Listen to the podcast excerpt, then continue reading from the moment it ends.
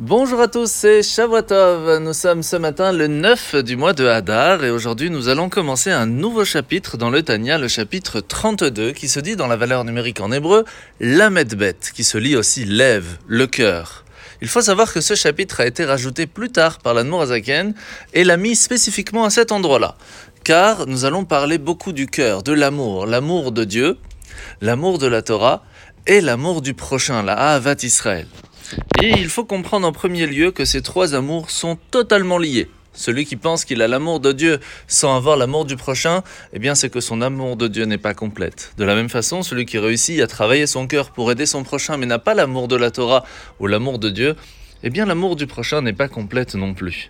Et c'est pour cela qu'il faut en premier lieu se rappeler que nous sommes tous différents.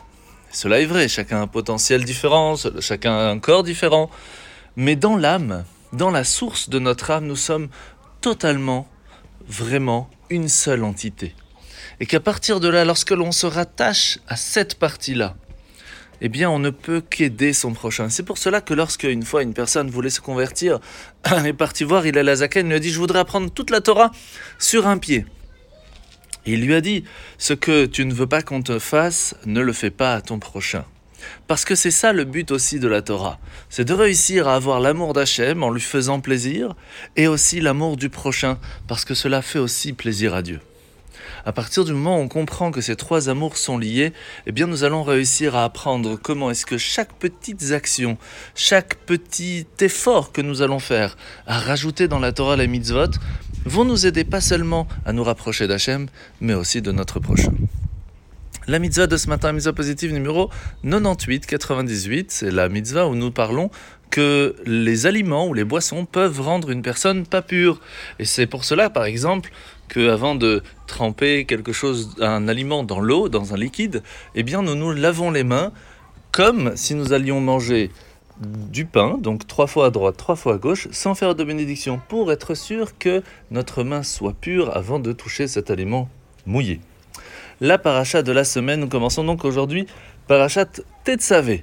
Et la paracha commence où Hachem va enseigner à Moshe le rituel de l'allumage de la menorah, du candélabre, puis à décrire la façon comment il fallait confectionner les vêtements du Kohen. À ce moment-là, nous allons voir quand même que tout le peuple juif est appelé aussi un royaume de prêtres, un royaume de Kohen. Et et d'un côté, nous avons cette envie de nous sanctifier, de nous approcher de Dieu, d'être dans un mode plus spirituel. Et de l'autre côté, Hachem nous dit, sache qu'il n'y a qu'une seule partie de la tribu de Lévi qui, eux, sont spécifiques à venir servir dans le temple. Les autres parties du peuple juif se doivent de servir aussi, mais en amenant des cadeaux au temple. Mais seulement le Cohen va pouvoir arriver au plus proche. Cela nous apprend une chose très importante nous nous devons à nous de toujours rechercher la spiritualité, aller plus loin dans la recherche de, de s'améliorer, d'évoluer, de devenir plus spirituel et de mettre un petit peu notre corps de côté, mais pas totalement.